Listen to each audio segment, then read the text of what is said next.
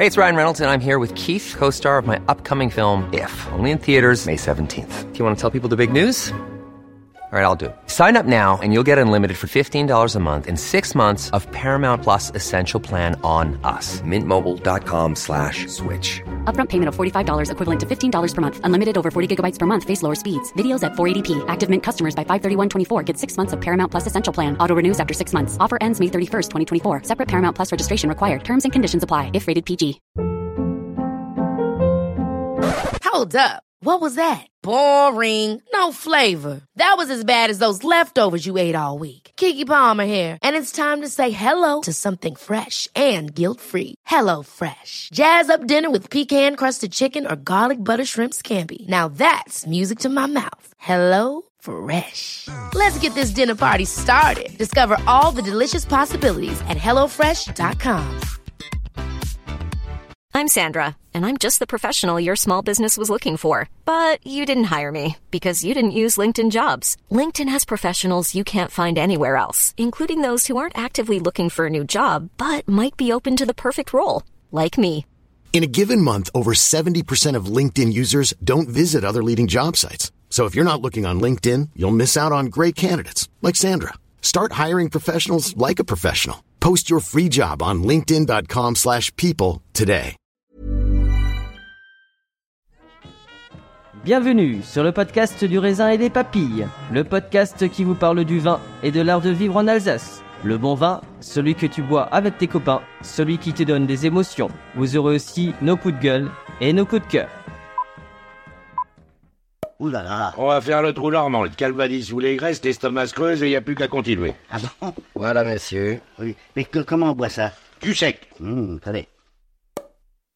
Moi c'est Mika. Moi, c'est Adrien. Bienvenue dans cet épisode de Raisin et des Papilles. Bienvenue dans l'épisode 16 de Raisin et des Papilles. Aujourd'hui, nous sommes chez Christophe Lindenlaub. J'ai bien dit, hein J'ai bien prononcé.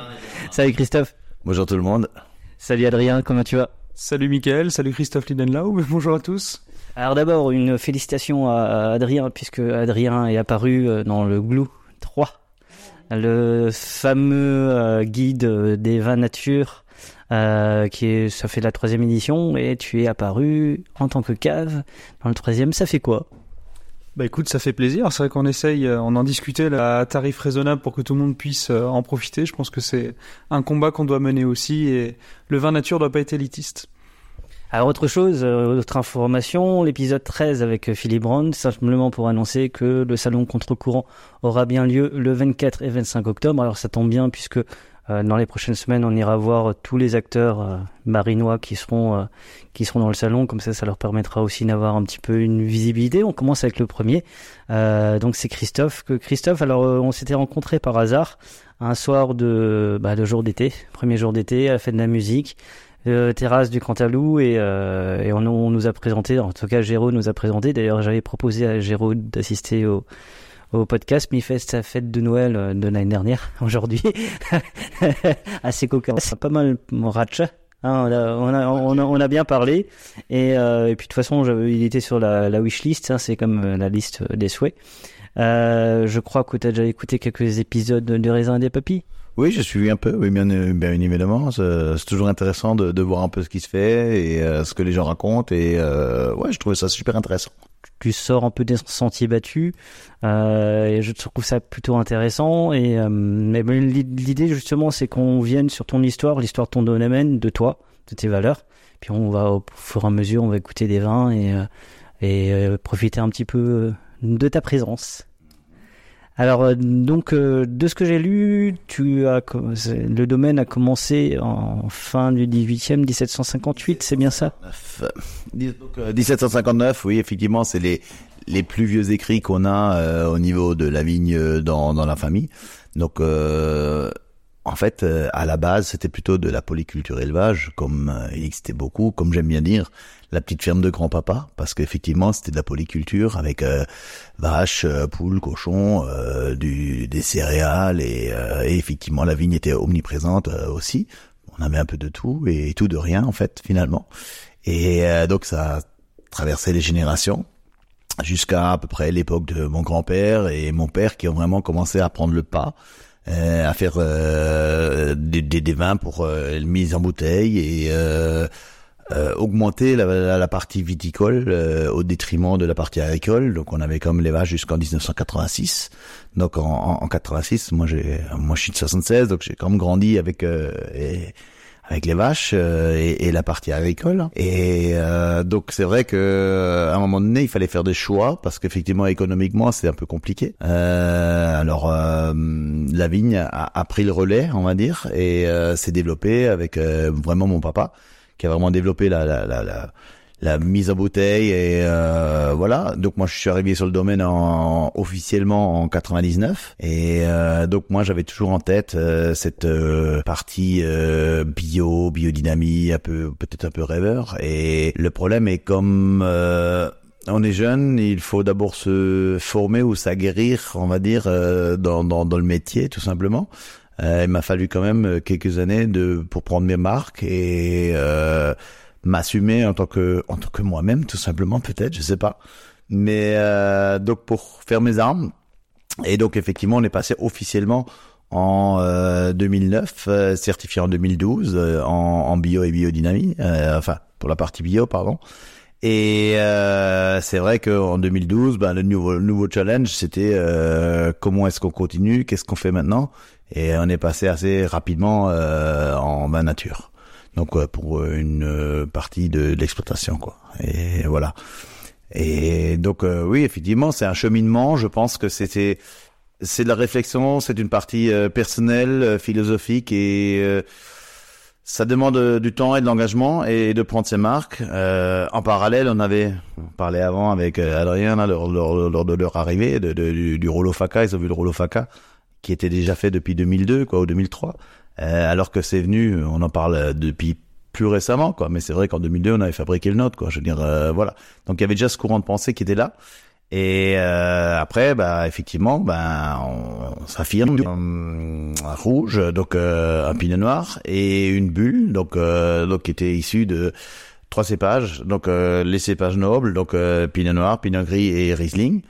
Euh, donc euh, non dosé, non sulfité, euh, une très belle cuvée. Enfin voilà, bref, qui on, on termine la vente aujourd'hui parce qu'effectivement on, l'a gardé quand même 60 mois sur latte et ça goûte assez bien et voilà. 2013, on a continué avec un blanc parce que le blanc, le problème était aussi de, de, la tenue justement des vins. Au début, on, on va un peu à tâtons. 2014, on en a fait cinq différents. Euh, et aujourd'hui, on être à peu près à 90% euh, de l'exploitation, quoi. Je veux dire, euh, donc euh, ouais, beaucoup parce qu'effectivement, euh, il y avait une clientèle qui était là. Avant, on faisait nos 50 000 bouteilles au caveau, pas de foire, pas de salon, pas de pub.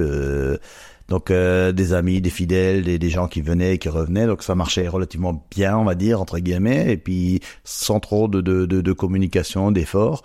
Sauf que à un moment donné, quand euh, on va faire euh, des vins nature, euh, qui sont plus ou moins euh, notre ressenti, notre feeling, on va dire, on on n'a pas forcément tous les clients qui suivent. Donc une partie veut bien basculer en nature et d'autres non.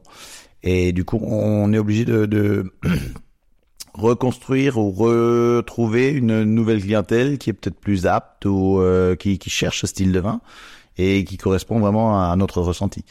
Et je pense c'est important de, de, oui, d'avoir ce, ce, ressenti ou de, de, plaisir tout simplement dans, dans ce qu'on boit. Quoi. Je ça c'est très important. Et euh, donc aujourd'hui, oui, c'est vrai qu'on vend. Euh, on faisait pas d'export à l'époque. Aujourd'hui, on boit sur, euh, je sais pas, une quinzaine de pays. Euh, bien sûr, en France aussi. Euh, ça nous tient à cœur. Bah, souvent, on oublie, mais c'est important aussi de, de, d'en, d'en vendre chez nous déjà. Euh, alors localement, mais Paris, euh, Rennes, euh, Nantes, euh, j'en passe, hein, Angers, euh, le Sud, enfin un peu partout, quoi. Et voilà. Donc d'être présent à, à, ceux qui veulent bien aimer notre vin et d'arriver à rendre les gens heureux. Ça, je pense que c'est très important. C'est notre notre boulot à la base. Alors d'une part parce que moi je suis le premier à boire, j'aime bien boire des vins que j'aime. Et, et ensuite, si j'arrive à partager, ça c'est très important. Et euh, j'interdis même la vente à, à, certains de mes clients qui viennent et qui hésitent. Quand ils hésitent, les gens sur un sur un vin, je dis n'apprenez pas parce que vous allez l'acheter, vous allez le traîner dans la cave, vous allez pas le boire. Mmh. Donc autant prendre l'autre bouteille qui, qui est vraiment votre coup de cœur, un coup de cœur. et du feeling, euh, du ressenti. Et effectivement, dans, dans ces vins nature, on a euh, ce que je trouvais pas avant. En fait, euh, techniquement, on était très bon. Hein. Vini faisait, faisait de très beaux mains, euh, bien cadrés, bien euh, tout ce qui allait bien. Sauf qu'à un moment donné, quand on est dans une quête d'évolution, on se rend compte assez rapidement que euh, l'évolution, elle est vite, on va dire, on se retrouve dans un cul-de-sac. Et pour aller plus loin, il faut changer d'itinéraire. Et du coup, euh, c'est pour ça qu'on est parti dans le, le bio, parce qu'effectivement, bah, je trouvais que la partie bio, biodynamie ramène énormément, euh, parce qu'effectivement, euh, techniquement, c'est, c'est, génial, quoi. Je veux dire, de pouvoir se passer de, de tous les artifices. Pourquoi faire avec quand on peut faire sans? Ça, c'est, c'est, génial. Et ensuite, euh, donc effectivement, cette, cette quête d'aller plus loin qualitativement est venue très rapidement par la nature, parce que la nature, bah, en cave, c'est la suite logique de, de, de, de la vigne, du travail qui était euh, accompli à la vigne. Euh, et en fait, il manquait une dimension dans les vins avant, c'était ce, ce, ce côté émotionnel ou euh, supplément d'âme. Euh, j'aime bien résumer, ouais, supplément d'âme ou, ou plénitude. Et, et, et c'est en trouvant euh, plénitude, en cherchant pour euh, pour mon, mon mes nouvelles étiquettes, en cherchant plénitude, c'est là où j'ai trouvé ce logo ou symbole, on va dire, euh, issu de la calligraphie euh, japonaise, qui est le, le Enso. Le Enso, c'est un genre de cercle. Hein. Alors en discutant, faut, faut un peu. Alors ceux qui connaissent mes étiquettes, elles sont facilement reconnaissables avec euh, des, des, des, un, rond, on va dire. c'est le début, c'est la fin. Euh, euh, qui, qui, est très intéressante euh, à, à, plusieurs mesures. Hein. Je veux dire, euh, on pourrait développer, mais du coup, euh, ce supplément d'âme, j'ai trouvé vraiment dans, dans, ce logo, et on voulait pas laisser juste euh, le le Enzo vide de lui-même, parce qu'effectivement, sur une série de vins qui sont quand même différents avec des caractéristiques, on a rajouté un petit visuel à l'intérieur et un petit nom sympa qui caractérise la cuvée, et donc chaque vin a gagné en identité. Euh, et en ouais, en ouais, en identité tout simplement. En, les Riesling, euh, si on vend sous un Riesling euh, classique, euh, Riesling Alsace, je vous en trouve 20 dans le village, il y a pas de souci. Sauf que griffe acérée, ça reste chez Christophe Lidlow et voilà. Donc moi personnellement aussi, je m'en suis rendu compte plus tard, mais j'ai gagné en identité. Et donc ça, ça, devient un produit identitaire et euh, on gagne en ouais en, en, identité et en originalité. Et puis oui, effectivement, c'est des vins différents avec euh, ouais ce supplément d'âme qui, qui, qui, est cher, à mon cœur, on va dire. Ouais, c'est très important. Je commence à croire qu'un vin nature, finalement, et c'est un peu la réflexion que je me suis fait après euh, notre passage chez Jean-Michel Day, c'est en fait, c'est comme un bon bouquin, en fait, ou un bon repas. Ça rappelle quelque chose, c'est des moments, bah, tu t'en souviens toujours, en fait. Au final, je pense qu'on se souvient tous du premier vin nature qu'on a bu, ou à peu près où on était, etc. Donc c'est des effets, c'est quelque chose qui marque, et je pense que euh, le fait de travailler sur l'étiquette euh, avec le côté euh, japonais, etc. Bah, on parle de Philippe qui est très sur la calligramme, calligramme de Apollinaire, pardon, d'Apollinaire, même sur Jean de La Fontaine avec son autre gamme. c'est quelque chose qui, te marque beaucoup aussi? Ah, je pense, oui, c'est très important. Le, le, côté nature, ouais, effectivement. Alors, ça m'a surpris quand j'ai commencé à, à, faire déguster un peu les vins nature. Une fois ou l'autre, je me suis rendu compte que les gens ils me parlent. Tiens, ça me fait penser à un arbre. Allez, je, je suis surpris mais vraiment, un, ouais, surpris. Je dis, pourquoi tu me dis ça? Enfin, euh, voilà, quoi. Enfin, j'étais, pourquoi elle me dit ça, cette dame? Et en fait, oui, effectivement, euh, avec le temps, euh, on se rend compte que effectivement, ces vins euh, font travailler beaucoup plus euh, l'imaginaire et euh, les arrière-plans, alors que ça m'est jamais arrivé dans les vins classiques, quoi. Dans les vins classiques, ben, bon, tu, bah, tu bois un Riesling, un Sylvaner ou un Gewürz, ouais, il est bon, il est fruité, il est, alors avec des, des, des caractéristiques euh, très standards, euh, je veux dire euh, le livre, ouais, et voilà, qui correspond à des choses qui sont difficiles effectivement. Le, le, le côté gustatif est difficile à transmettre. Alors aujourd'hui, effectivement, quand je vois que les gens ils sont beaucoup plus dans, dans l'imaginaire, ça, ça, me, ouais, ça me fait plaisir. Ça me fait penser à un dessin animé qui s'appelle Ratatouille que vous avez peut-être vu et euh, qui est sur la cuisine. Mais c'est vraiment le, le côté euh, émotionnel que l'on retrouve dans les vins et c'est des vins vivants. Et ça, je trouve génial, quoi. ça, oui, ça, ça me, ça me touche, quoi.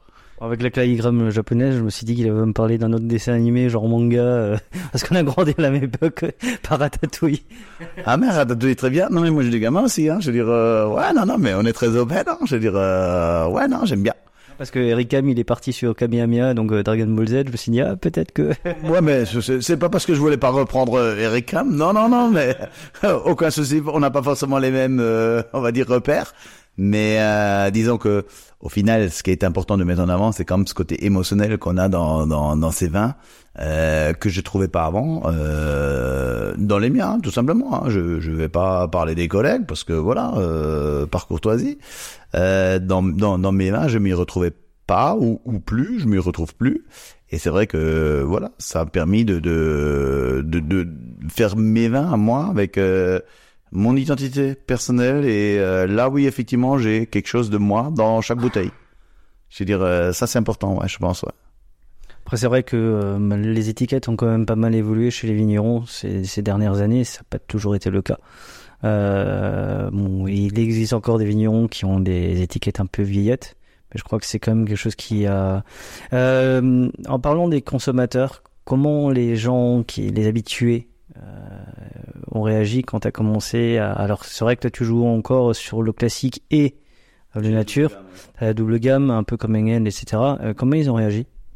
Ben justement, oui. il y a- alors il y a des gens euh, qui ont euh, emboîté le pas et d'autres euh, pas forcément, euh, qui n'ont pas forcément compris la démarche. Et euh, alors je dis toujours, euh, les manatures, les manatures, en gros, euh, c'est surtout pour des gens qui sont ouverts d'esprit, d'une part. Alors j'aime bien le placer au début parce que ça cadre tout de suite les gens. Comme ça, ils savent que s'ils aiment pas, ben, c'est qu'ils sont pas ouverts. Euh, le problème, c'est pas ça. C'est, on va dire ça autrement. Euh, très clairement, euh, on, on, on a fait maintenant, euh, alors des vins depuis depuis de- depuis des milliers d'années, et puis euh, ça fait peut-être euh, maintenant euh, deux générations, une ou deux générations où euh, on est dans, dans dans la vinification un peu plus technique ou technologique, on va dire ça comme ça. Euh, sans vouloir heurter personne. Et effectivement, on a été formé ou formaté à un style de vin qui est bien cadré, avec une identité qui est comme ça. Riesling, ça goûte ça. Sylvaner, ça goûte ça. Et voilà. Et euh, du coup, effectivement, euh, le problème, c'est que euh, de l'autre côté, quand euh, il y a des vins qui sont un peu différents, euh, les gens, ils perdent leur repère. Euh, et ils disent ah mais ça goûte pas ce que j'ai l'habitude de, de retrouver dans un Riesling. Je dis oui ok, mais ça reste quand même du cépage Riesling entièrement entre guillemets. Et, et, donc effectivement ça demande euh, un réapprentissage euh, ou une ouverture d'esprit parce que c'est comme un œuf, euh, vous pouvez faire des choses différentes avec un œuf que du sel. Et ça je pense que c'est très important. Et on a peut-être fait trop longtemps un, un- un monologue dans, dans, dans un dans un schéma un peu classique, on va dire, de, de, de vin d'Alsace qui, voilà, qui, qui demandait peut-être à s'ouvrir avec, euh, je sais pas si c'est de la modernité euh, ou, ou, un retour aux sources. Moi, je dirais plutôt un retour aux sources parce que des vins naturels, on en a fait euh, bien avant euh, que des vins techniques, on va dire. La technique a permis de cadrer les choses, d'avancer, d'évoluer, mais aussi peut-être à restreindre d'autres choses, ce côté émotionnel et voilà. On, on- gagne d'un côté, on perd de l'autre. Quoi. Je veux dire, après, faut savoir où on veut aller. Quoi. Je veux dire, euh, et, et, et voir aussi, euh, suivant les personnes euh, que l'on veut toucher. Et donc, oui, effectivement, pour revenir à cette question initiale, euh, il y a des gens qui basculent euh, assez facilement. Alors, souvent, c'est des jeunes générations qui sont pas encore formatées. Les gens ouverts d'esprit aussi. Et assez étonnamment, les anciens qui, justement, euh, émotionnellement sont touchés, qui disent « Ah, ça, ça me rappelle le vin de mon grand-père ». Ça c'est magique, les premiers natures quoi. Enfin euh, et ça c'est ça c'est bien. Et euh, du coup voilà quoi. Donc il y a juste une génération intermédiaire qui est parfois un peu plus euh, rigide ou frigide, on va dire ça comme ça par rapport à ça. Euh, mais en même temps euh, cette jeune génération qui euh, boit du vin aujourd'hui, alors peut-être aussi un peu plus urbaine, mais ça se démocratise un peu assez rapidement aussi euh, à la campagne, hein, tout simplement mais qui boivent des vins nature, ça me rassure aussi parce que c'est l'avenir du vin. Aujourd'hui, euh, je trouve déplorable que on se retrouve dans une région viticole que sur les tables des restos, bah, il y a plus beaucoup d'Alsace. Souvent, bah, ils boivent de l'eau, des coca, des euh, bières ou des spirites ou je sais rien. Et euh, cette jeune génération, alors euh, culinaire, d'une part, euh, des, des, des, belles tables, du côté bistronomique, euh, mais aussi des vins naturels. Et je trouve ça super intéressant parce qu'on a une jeune génération qui boit du vin et qui est ouverte et c'est l'avenir ça. Et euh, j'ai rien contre le whisky au coca, mais c'est pas la même chose quoi. Je veux dire, euh, voilà. Bref, c'est un autre débat. Euh, on, on, pourrait en parler pendant longtemps, mais voilà. Disons juste pour dire que, ouais, effectivement, je trouve euh, beaucoup d'avenir dans les vins avec euh, ce côté euh, ouverture et une jeune génération qui est très ouverte et qui aime la bonne gastronomie et bien boire et bien manger. Et je pense que c'est très important euh, de, de, soutenir ou d'aller vers cette direction parce que voilà. Euh, quand j'étais venu en 2018, tu avais à peu près 4 ou 5 cuvées en nature. Il y avait, euh, t'étais plutôt à 50-50 que 80-20 comme tu me dis maintenant.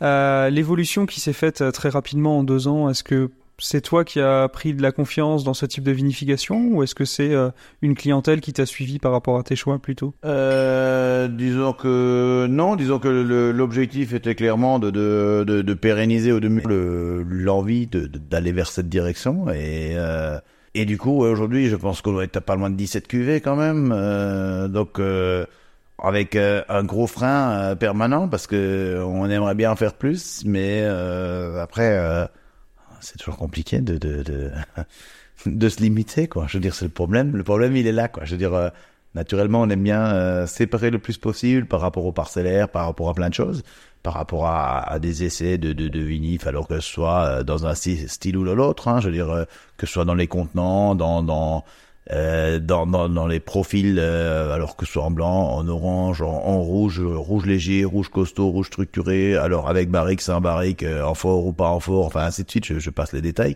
et au niveau des coûts aussi, ça commence à faire de plus en plus cher. Quoi. Quand vous faites des petites cuvées, ça explose très vite les, les coûts et ça fait vendre cher. Alors c'est vrai que pour revenir, on aime bien rester un peu sage avec les tarifs. Alors sage, ça veut dire quoi? Ça veut dire que c'est toujours pareil. Euh, ça peut être trop cher pour certains et pas assez pour d'autres. Le tout, c'est que quelque part, ça puisse euh, permettre de faire fonctionner l'entreprise, de payer les salariés et d'arriver quand même à avoir euh, une marge de manœuvre pour pouvoir évoluer, de, de payer tout simplement le travail fourni. Parce que si effectivement, ben, on travaille en dessous, ben, il n'y a pas de raison. Ça, faut aussi que ce soit clair. Quoi. Je veux dire, euh, faut pas avoir honte. C'est un peu le problème aujourd'hui.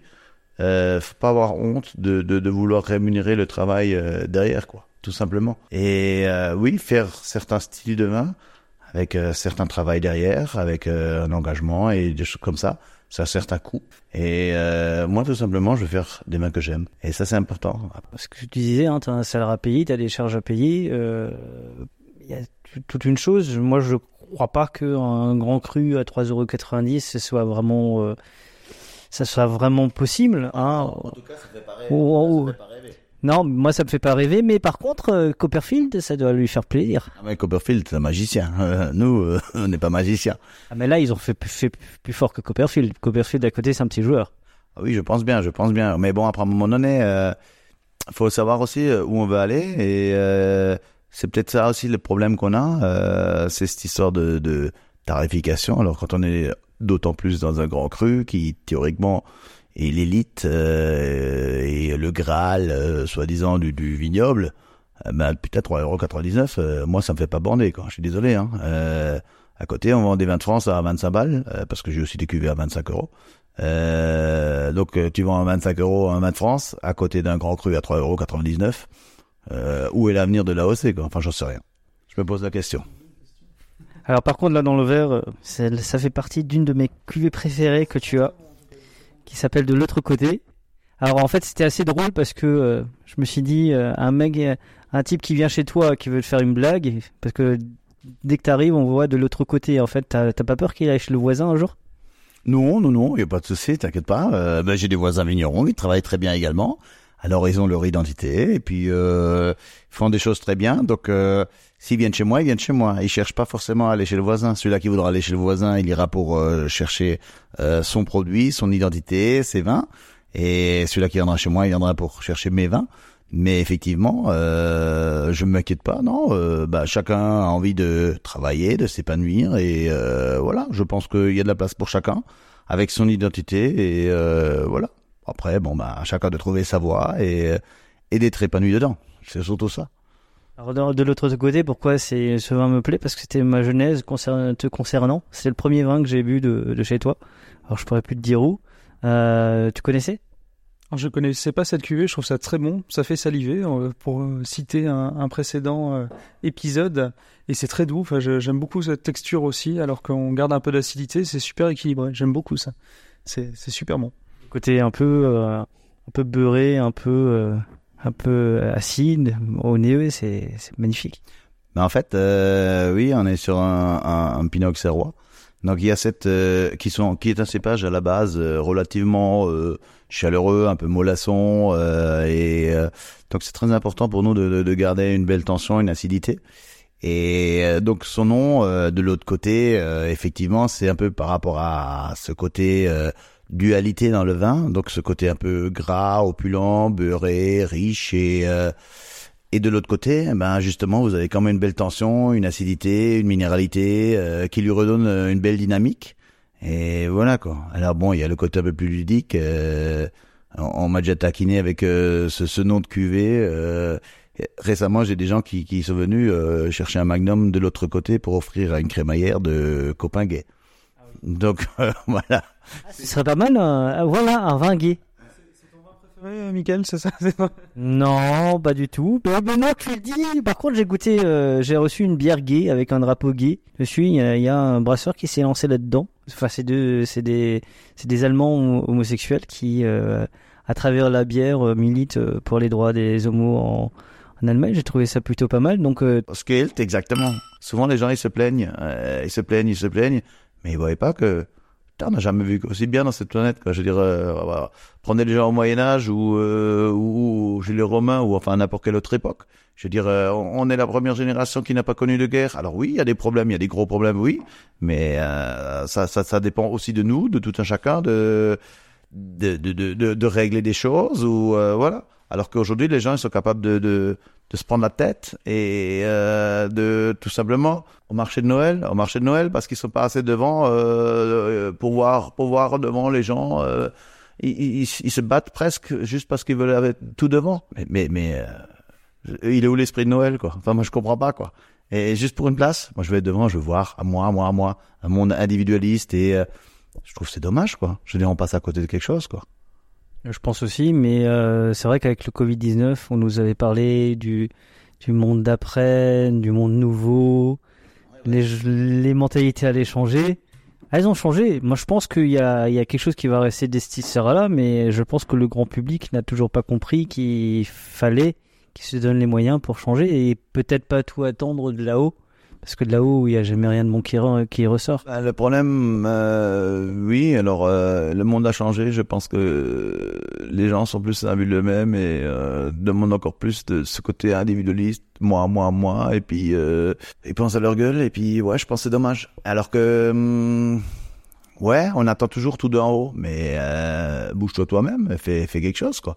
Je veux dire, c'est pas toujours aux autres de faire. Je veux dire, ça appartient à nous, à chacun, de faire bouger les champiquets. Et euh, euh, alors, euh, dans le vignoble, euh, effectivement, c'est compliqué aussi aujourd'hui. Euh, je veux dire, euh, il y a des gros gros problèmes et du coup, bah ouais, le problème c'est que du coup, du coup, effectivement, il y a une histoire de rendement, de, de production. Il y a, y a, il y a plein de choses qui se mêlent et s'entremêlent. Et euh, il y a des gens qui sont ouverts d'esprit, qui effectivement euh, comprennent euh, qu'il faut à un moment donné bah, produire peut-être euh, pas forcément plus. Il faut une marge de manœuvre. hein. Ne pas oublier qu'il faut une marge de manœuvre, mais pas forcément euh, surstocker et voilà. Et d'autres qui s'obstinent. Alors ça c'est c'est c'est dommage quoi, mais il y a des gens qui s'obstinent à, à vouloir quand même produire, produire, produire, sans avoir aucun marché derrière, sans aucune lisibilité. Mais des gens comme ça, on peut pas les aider. Je veux dire, c'est catastrophe quoi. Je veux dire, euh, et, et, et, et c'est à cause des gens comme ça qu'on a des problèmes quoi. Je veux dire, euh, à un moment donné, faut être lucide aussi. Je veux dire, euh, si on arrive à à vendre ce qu'on produit, il y a pas de souci. Mais mais aujourd'hui, euh, ah mais nous on a fait notre job, nous on produit. Il faut vendre. Euh, Les autres disent qu'à vendre. Je dis mais prends-toi en main, garçon. Euh, le problème c'est comme des enfants quoi. Je veux dire, on, on est dans un gros problème de, de société où les gens ne, ne se responsabilisent plus. Et euh, oui, effectivement, on démonte les toboggans à l'école parce que les petits enfants, ils, risquent de tomber. Je veux dire, mais c'est exactement la même chose. Et du coup, ben, les gens, euh, ils... enfin, je sais rien, moi, je comprends pas. C'est, c'est, parfois, c'est compliqué. Euh, prenez-vous en main, quoi. Tout simplement, prenez-vous en main. Oui, je revendique euh, haut et fort euh, Alsace, sauf que effectivement, aujourd'hui, ça devient compliqué euh, et que parfois, ben, euh, par correction, euh, certains vins, euh, ben, comme les macérations, les vins oranges ou des, des ou des pétnates, je les déclasse tout de suite volontairement quand j'estime que c'est trop décalé par rapport à l'Alsace classique, malgré que il reste. de toute façon, il y a marqué Lindenlaub sur les étiquettes. Alors Lindenlaub, euh, de toute façon, euh, ça veut dire ce que ça veut dire quoi. Le jour où on m'interdira de mettre bon nom, euh, Lindenlaub, je en- pense pas qu'il y en a beaucoup ailleurs quoi. En Champagne, il y a beaucoup de noms allemands aussi, et pourtant. hein. Mais bon, bref. Alors la question Jean-Michel Dice, simplement, c'est quoi un grand vin pour toi? Ah ah, euh, un peu pris de court là. un grand vin, un grand vin, c'est déjà euh, un vin qui euh, procure de l'émotion euh, et une bouteille qui se vide rapidement. Alors euh, rapidement, alors ça, c'est peut-être un truc que euh, il y avait Rolly Gassman qui me disait ça, Pierre, euh, quelqu'un que j'apprécie beaucoup et qui disait justement euh, la bonne bouteille c'est celle qui est vide en premier et euh, sur une série. Et, et, et c'est vrai que c'est un, un, bon indicateur et euh, j'y repense souvent à cette histoire et c'est vrai que samedi soir là on était euh, avec des amis et puis euh, on avait une belle dégustation et puis euh, ben, on était comme une belle tablée puis les bouteilles s'enchaînaient et puis c'est vrai qu'on avait un, bon rythme entre guillemets de, de dégustation et à un moment donné il y avait une bouteille qui est sortie et puis euh, cette bouteille ben je dis je me suis tourné vers euh, un collègue là qui était aussi de, de, de la partie. Hein. Je dis regarde cette bouteille. Le verre là il est pas vide, le verre là il est pas vide, le verre là il est pas vide. Putain les verres ils se vidaient pas. Ah, là il y a quelque chose. Et effectivement ben euh, alors je dis pas que le vin n'était pas bon, mais euh, émotionnellement ou en termes de plaisir ou de de, de c'était pas la même chose. Et donc un grand vin c'est quelque chose qui peut être léger, peut être costaud, peut être blanc, peut être rouge, peut être rosé. Je suis, je je suis très ouvert ou très libre dans, dans, dans le choix des vins. Perso, j'aime bien les vins avec euh, une belle dynamique. Mais c'est vrai que grand vin, c'est pas euh, un, modèle, euh, on va dire, euh, que tu colles dans une vitrine euh, avec euh, d'ultra opulence et euh, ultra. C'est pas parce que c'est euh, la plus grosse structure que ce sera le plus beau vin, quoi. Le, le plus beau vin, c'est celui-là qui déjà qui, qui, waouh, ça c'est bon te procure de l'émotion et, et, et, qui se boit. Siroter euh, le même verre euh, toute la soirée là, euh, juste parce que ah ouais c'est super. Oh, ben non.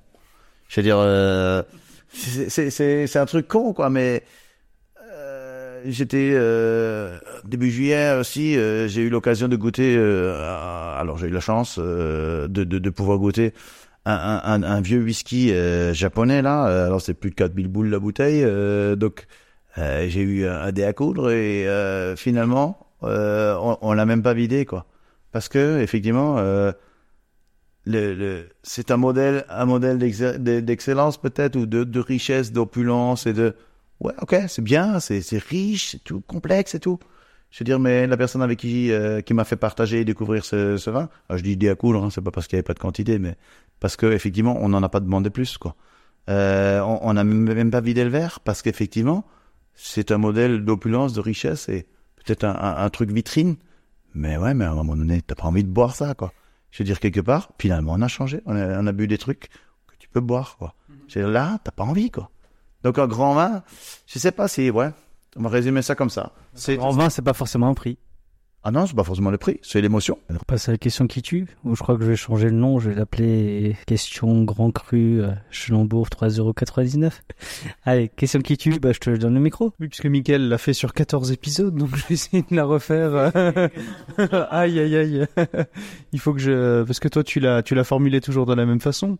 Nous avons reçu un courrier d'une auditrice non, c'est- euh, qui disait que le vin d'Alsace, pour elle, elle ne comprenait pas pourquoi on faisait un podcast sur le vin d'Alsace, parce que pour elle, on, aurait vite fait le tour, et surtout que le vin d'Alsace était ringard.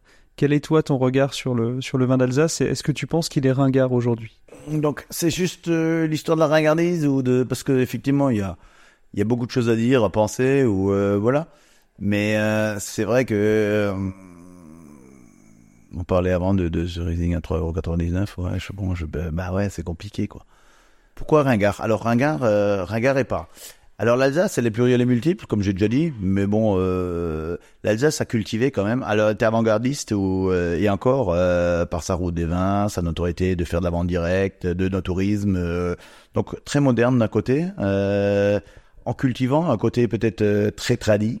Je sais pas ce que veut mettre derrière le mot ringard. Ça peut être le côté kitsch ou tradi, peut-être, mais en même temps, euh, qui lui va bien. Et notre culture, elle est comme ça, peut-être. Hein. Les maisons à colombage, elles sont comme ça. Hein. Je veux dire, euh, on veut pas faire des des, des, des plateformes modernes et tout le tralala. Euh, alors, euh, on a notre passé, notre historique qui euh, qui véhicule une certaine image. Et ouais, je pense que c'est important de, de conserver ou d'avoir ce côté patrimoine ou qui peut paraître ringard euh, au vu de certaines personnes.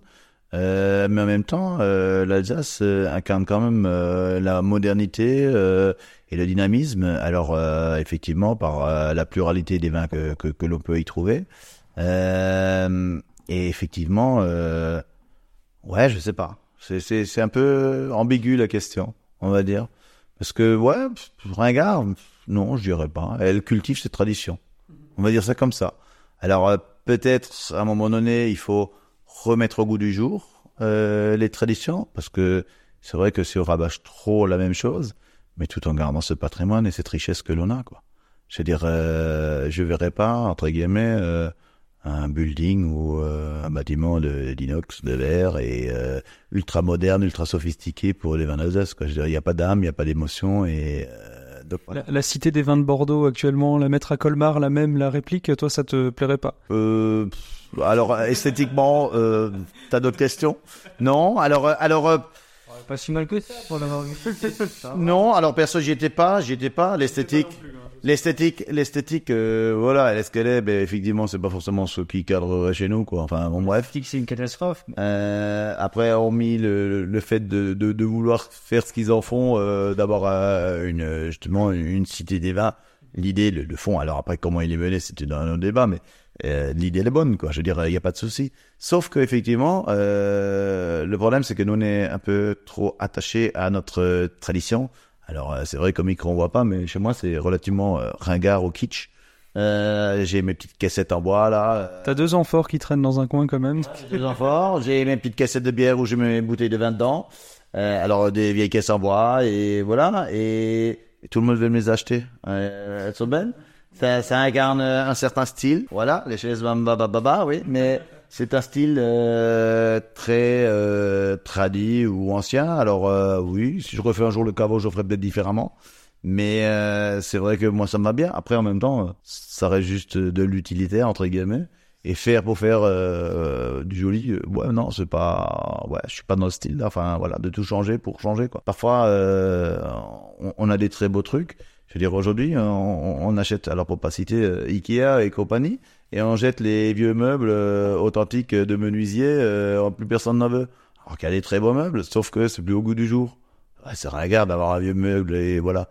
Aujourd'hui, ben, il y a quand même euh, un, un- courant de pensée des, des gens qui, qui, qui rachètent ou qui, qui rechinent pour avoir ces vieux meubles, alors qu'on en a balancé euh, pendant des années pour acheter du moderne qui, ouais, il y a, pareil, il n'y a pas d'âme, il n'y a pas de cachet, il n'y a pas de... Après, chacun fait ce qu'il veut et fait sa vie, quoi. Mais c'est vrai que c'est dommage quand on voit le, le- le travail qu'il y a derrière un, un vrai meuble de, de, de menuisier, euh, cette richesse et... Euh, et, et en même temps, un métier aussi qui est peut-être un, je vais pas dire en perdition, mais qui galère un peu parce qu'effectivement, aujourd'hui, les gens ils veulent tous du Ikea facile, rapide et c'est vrai que ce côté facile, rapide euh, et euh, immédiat, ben, caractérise aussi un peu la société, quoi. Je veux dire, euh, mais en même temps, euh, c'est tout et tout de suite.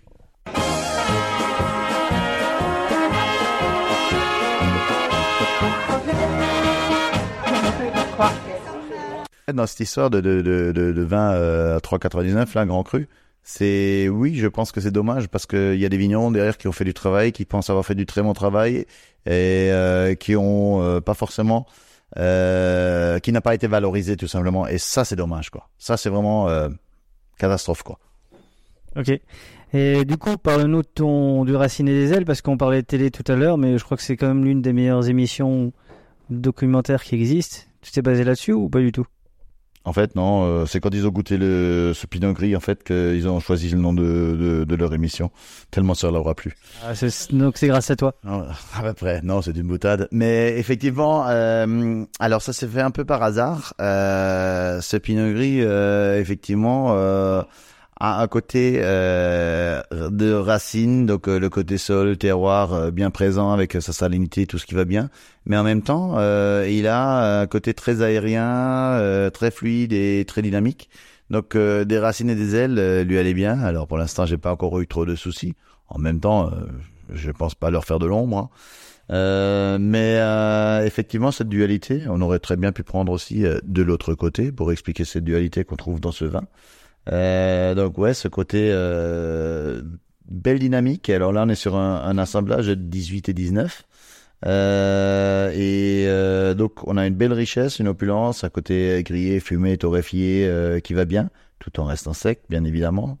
Et en même temps, euh, quelque chose qui se boit très facilement et avec une belle dynamique. Et ouais, c'est une très très belle cuvée. Je suis assez content de cette cuvée. Et, elle plaît beaucoup.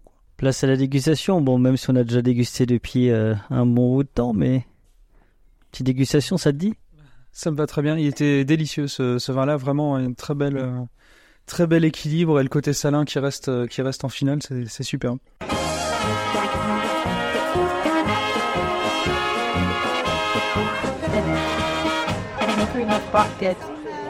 Ah, vous connaissez euh, un petit peu euh, euh, la vision quand vin est bon, on sait, sait quoi regarder, c'est la moustache à Adrien, et là on ne fait que frétiller, on fait que ça. c'est un poisson volant qui fait que frétiller. En tout cas, du coup on commence par quoi? Même si on a déjà commencé nous, mais parce qu'au f- au fur et à mesure de la discussion, on avait déjà bu un petit peu. Ce qui est bien avec le, le son, c'est que ça s'entend pas forcément quand on a bu. Ça, ça va. Du coup, on est, on est sur le premier vin. Comment tu le trouves, le premier vin? Bah, il est, il est excellent. On est sur le Pinot Gris, hein, c'est bien ça. toujours. Il me semble, oui. D'accord.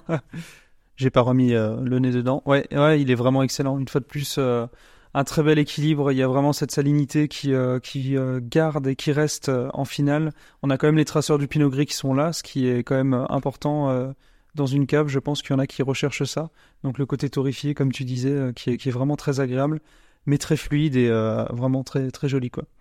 Ah, du Racine Diesel est vraiment un très bon vin. Bon, comme l'ensemble de ta gamme, hein, tout ce qu'on a bu jusqu'à présent et ce qu'on va encore boire. Parce que c'est- un chemin de croix, mais c'est le genre de chemin de croix que je suis prêt à faire tous les jours. Il n'y a pas de souci de ce côté-là. quoi.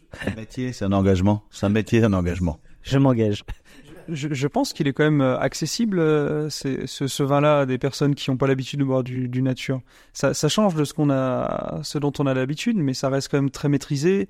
Et euh, si je reprends le, le Pinot Citron, qui est quand même très très particulier, et qui là, on peut se dire, bah, c'est même, c'est- c'est- c'est même plus du vin pour certains peut-être, ou euh, mais euh, Euh, ça peut toucher une- un public un peu plus jeune qui découvre le vin et qui va dire ah tiens c'est bon et qui va travailler le palais. Alors pour répondre à la question Adrien, Alors, pour répondre très rapidement ou très simplement, euh, Pinot Citron, effectivement, euh, fait partie d'une cuvée un peu plus ludique, euh, parce qu'on a des cuvées un peu plus perchées, ludiques, un peu plus pour euh, public averti, et euh, que je ne vends pas sans avoir fait goûter aussi, en passant, c'est important. Euh, et donc, euh, effectivement, c'est une euh, le Pinot Citron est passé euh, en, en France, parce qu'effectivement, ben, c'est un peu plus spécial, on va dire. Alors, alors que euh, des racines et des ailes est un osé, quoi. Je veux dire, donc, donc oui, déjà là, le, le fait de le de le déplacer, d'une part administrativement, on va dire, mais aussi de l'expliquer aux gens pourquoi et pourquoi pas. Euh, donc, euh, il y a des vins qui sont plus cadrés entre guillemets euh, et qui goûtent bien, et des vins qui sont peut-être un peu plus élitistes ou perchés, on va dire ça comme ça, où on trouve parfois beaucoup plus de plaisir, mais qui sont peut-être avec plus de caractère et qui sélectionne un peu plus le public. On va résumer ça ou comparer ça très rapidement avec euh, la gastronomie, avec euh, bah, que ce soit des huîtres ou des abats. C'est pas pour tout le monde. Par contre, ceux qui aiment, c'est grandiose. Merci. Place au Place au deuxième vin. deuxième vin. Qu'est-ce que fait la griffe Le griffe, c'est très bien. J'aime bien le griffe. Après, euh, pas de velours, c'est aussi. Oh aussi. Hein. Surtout le 17 là, goûtez bien. Moi, je Ouais. un peu euh, décalé au début. Euh, et, euh, chez euh, Cantalo, là, le soir là, il goûtait Ouais. bien. Ouais, bah oui, il y avait le magnum en plus. Ouais, un magnum, ouais, goûtait bien. Du coup, on est sur euh, griffe acérée. Alors, euh, cette fois-ci, forcément, un griffe acéré. Forcément, dans l'Enzo, il y a quoi? Un aigle, je pense, oui. Un aigle. Un fan des rapaces? Non, non, pas forcément, mais euh, en fait, euh, c'était par rapport au vin. Alors, l'étiquette est euh, mise en rapport avec le vin pour avoir un- une bonne cohérence et un, visuel euh, qui indique déjà ce qu'on va trouver ou ce qu'on, ce que se présume avant même d'avoir goûté. Et euh, dans, dans ce Riesling, effectivement, euh, griffe acérée, on a cette acidité même qui est très saillante et assez incisive, bien caractéristique, caractéristique de, de, de ce vin. Et euh, c'est vrai que les griffes euh, allaient bien pour euh, imager ce, ce, ce vin, quoi, tout simplement. Quoi. Alors, on est sur un Riesling, je crois bien. Ries- Riesling 2017. Ok. Alors, je crois savoir, d'après ce que tu disais, c'était un vin que tu affectionnais particulièrement. C'est bien ça? Euh, oui, effectivement, et c'est un vin que j'avais mis dans, je crois même la première box de jus de la vigne, effectivement, euh, où on était sur le millésime 16, et, euh, et effectivement, j'adorais, ce vin-là, qui était euh, plus qu'un Riesling euh, classique entre guillemets, on voyait vraiment une, euh, belle, tension, et c'est, ce que j'aime bien dans les vins. Donc là, je vais goûter le 2017 pour. Alors, je ne connaissais pas. J'en connais quelques-uns de toi, quand même, maintenant. Euh, C'est vrai qu'il a un côté... euh, C'est pas un Riesling commun. hein. C'est quelque chose de totalement... Bah, pour les gens qui aiment les Riesling un peu classiques, bien que j'aime pas ce mot-là, c'est vrai qu'ils vont être des risques d'être surpris. Surpris, oui, je pense, ouais, mais en même temps, euh, alors euh, pour l'idée ou pour pour euh, bien expliquer quand même ce ce, vin, ce n'est pas un régime classique.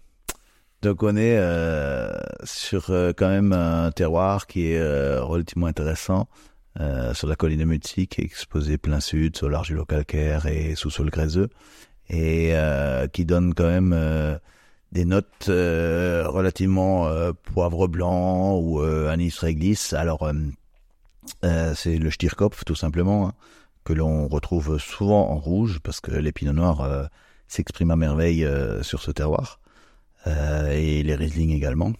Alors euh, pour pas parler des Gewürz, on va dire c'est les trois cépages, donc euh, Pinot Noir, Riesling et Gewürz, euh, qui, qui s'expriment vraiment super bien sur ce terroir.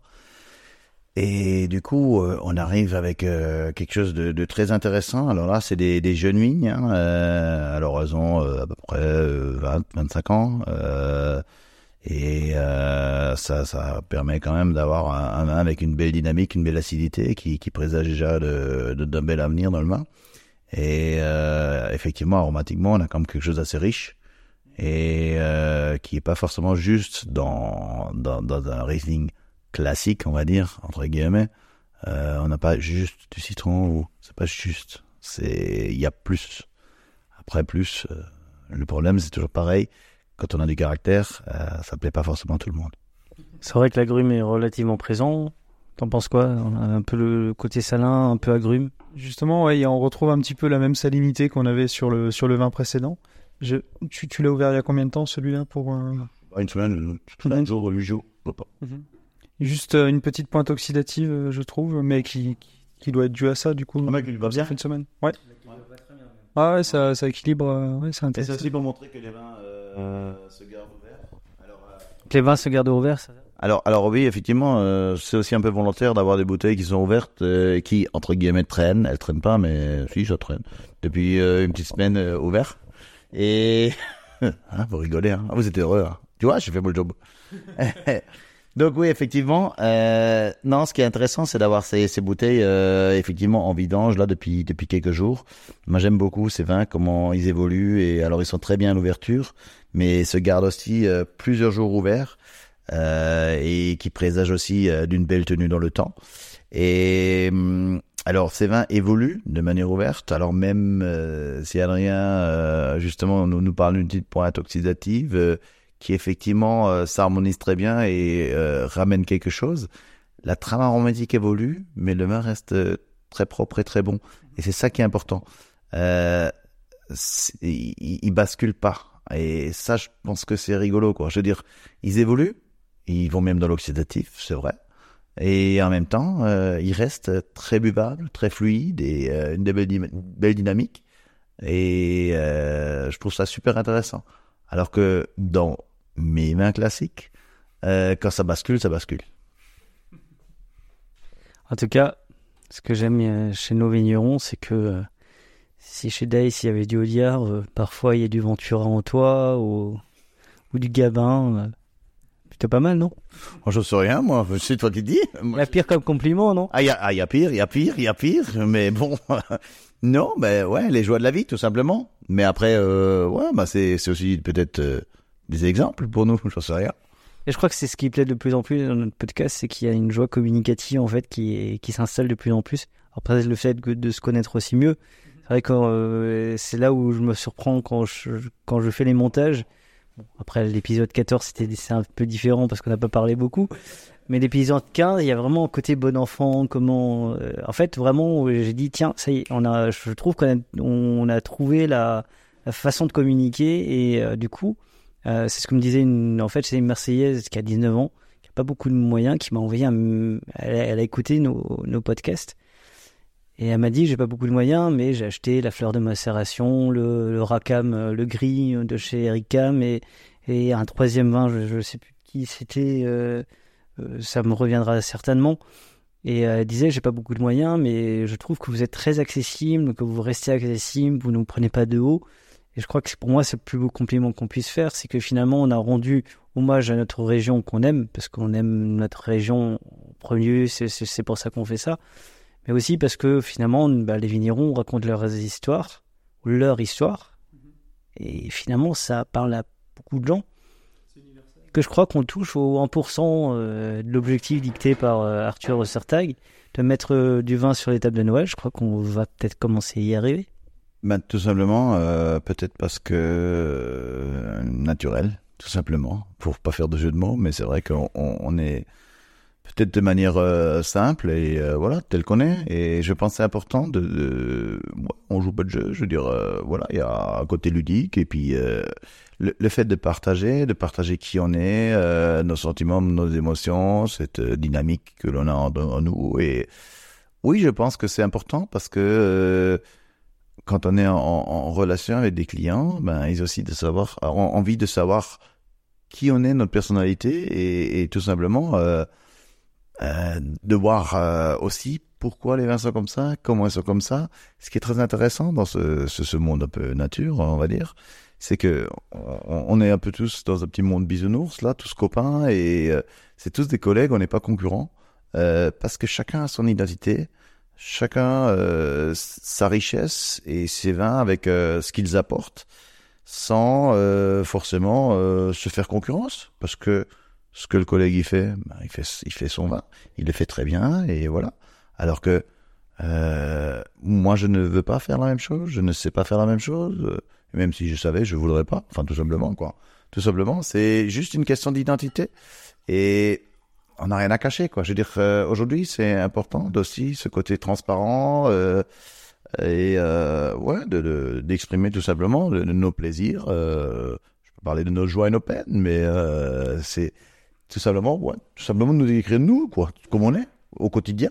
Je veux dire, euh, voilà, quoi. Je veux dire, on allait boire un café, hein, pour voilà, mais c'est ma maison, c'est comme je vis, c'est voilà, je veux dire.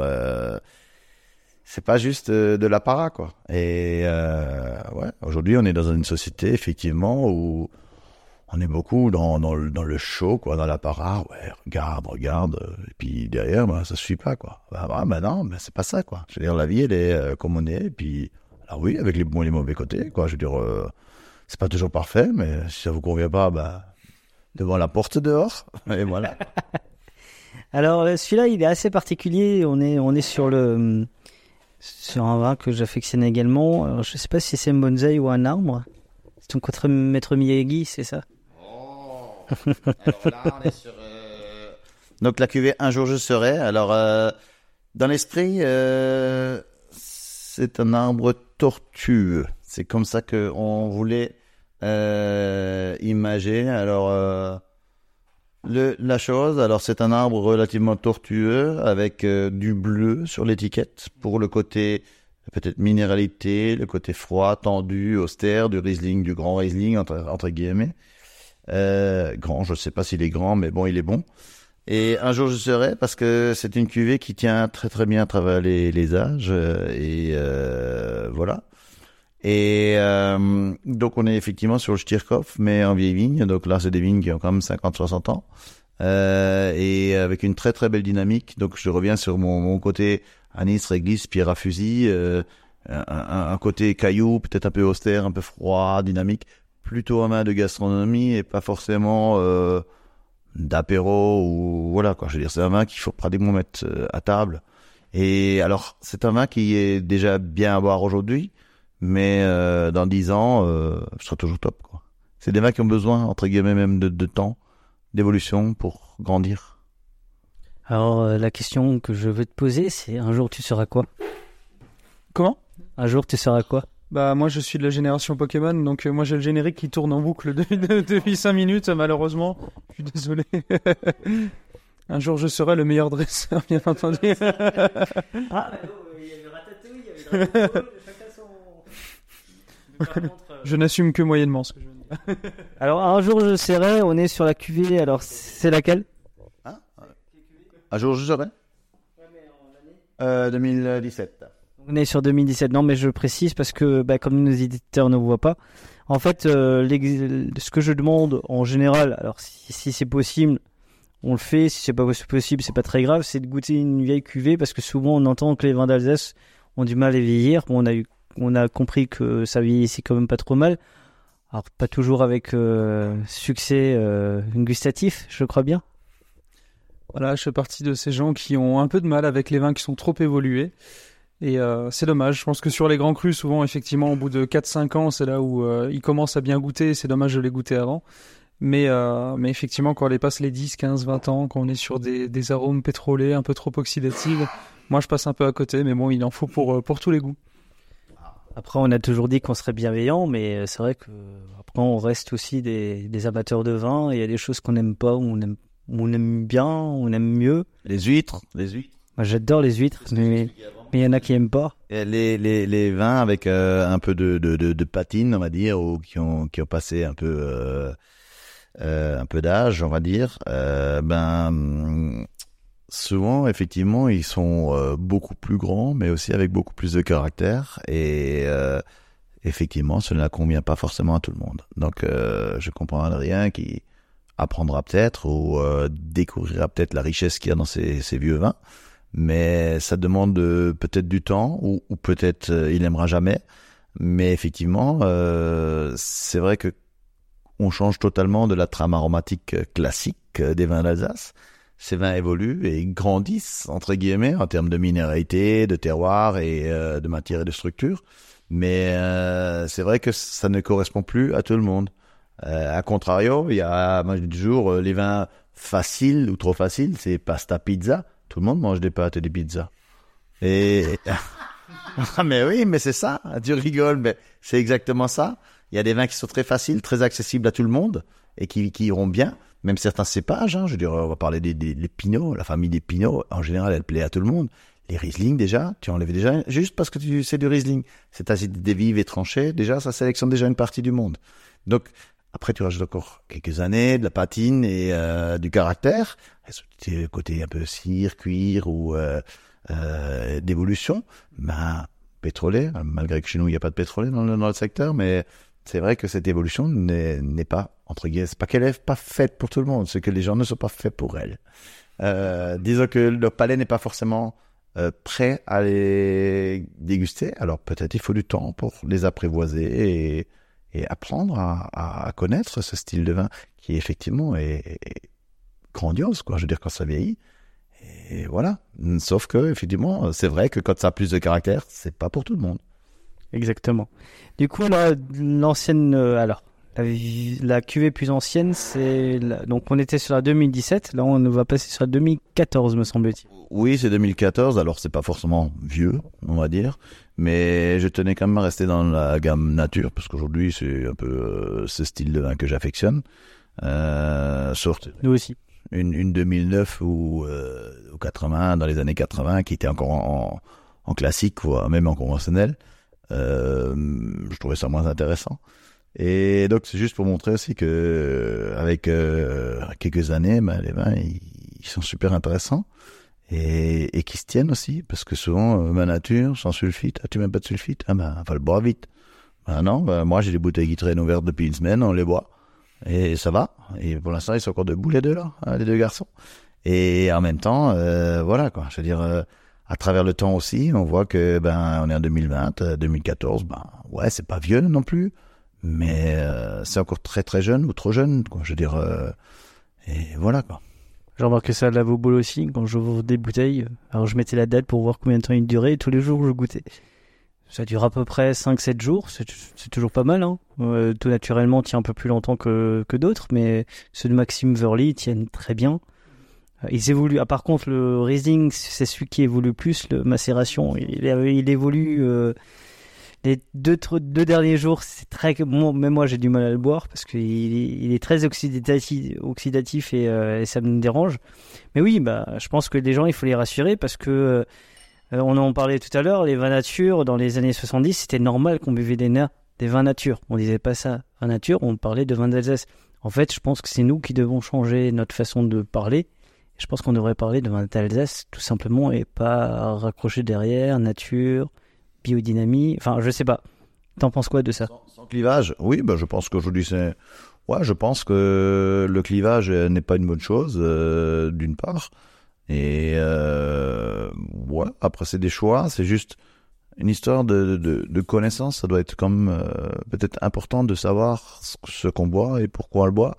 Si c'est sulfité, si c'est pas sulfité, parce que moi ça m'importe.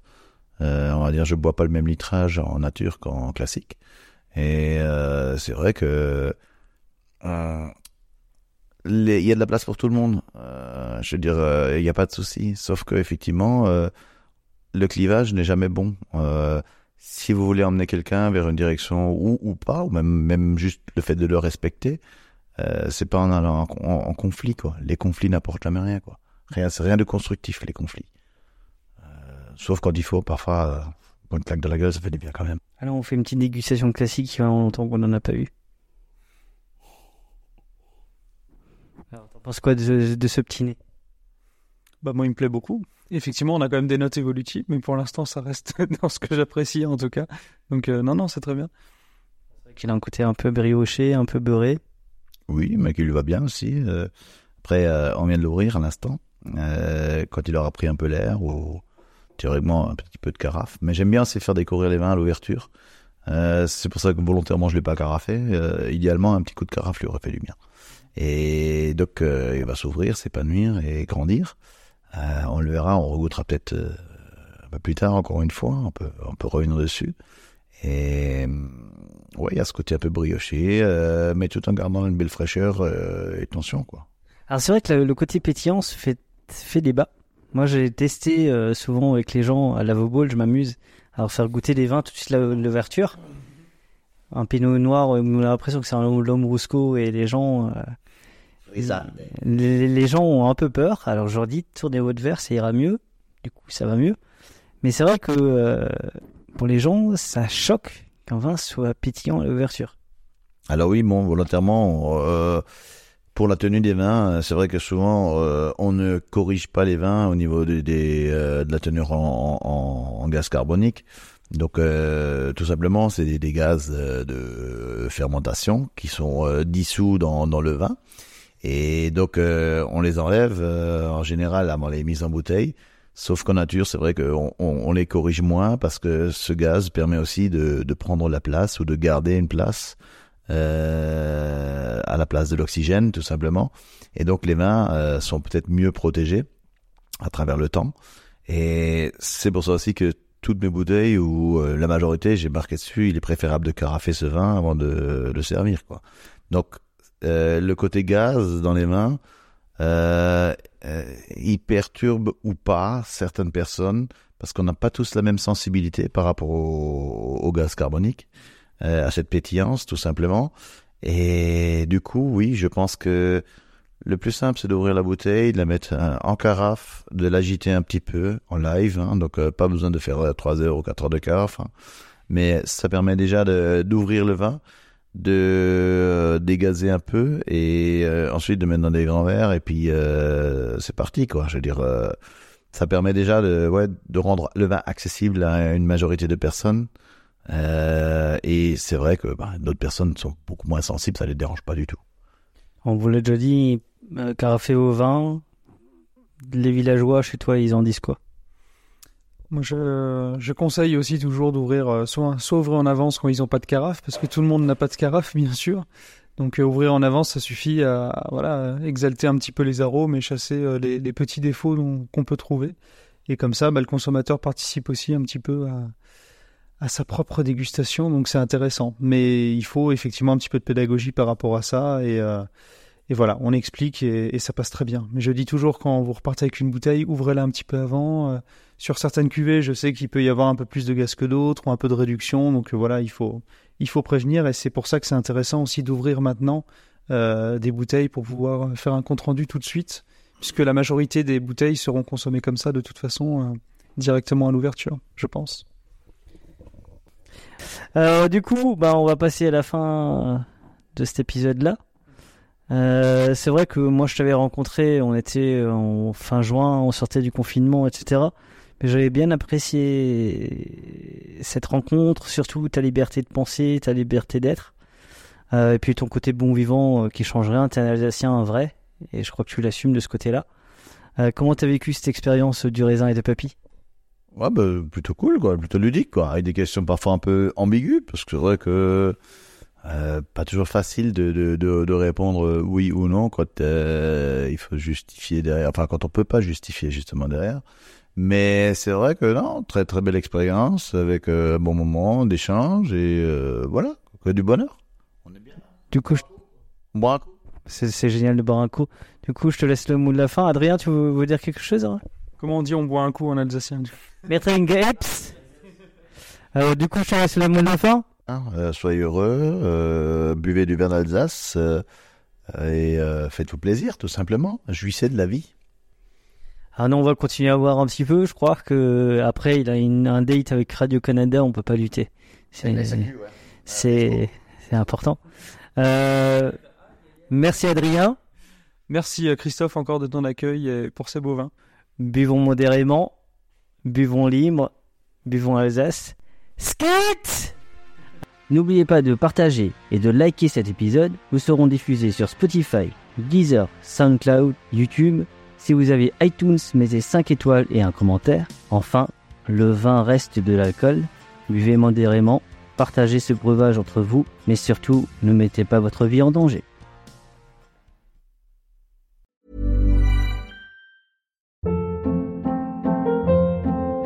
Hold up. What was that? Boring. No flavor. That was as bad as those leftovers you ate all week. Kiki Palmer here, and it's time to say hello to something fresh and guilt-free. Hello Fresh. Jazz up dinner with pecan-crusted chicken or garlic butter shrimp scampi. Now that's music to my mouth. Hello Fresh. Let's get this dinner party started. Discover all the delicious possibilities at hellofresh.com.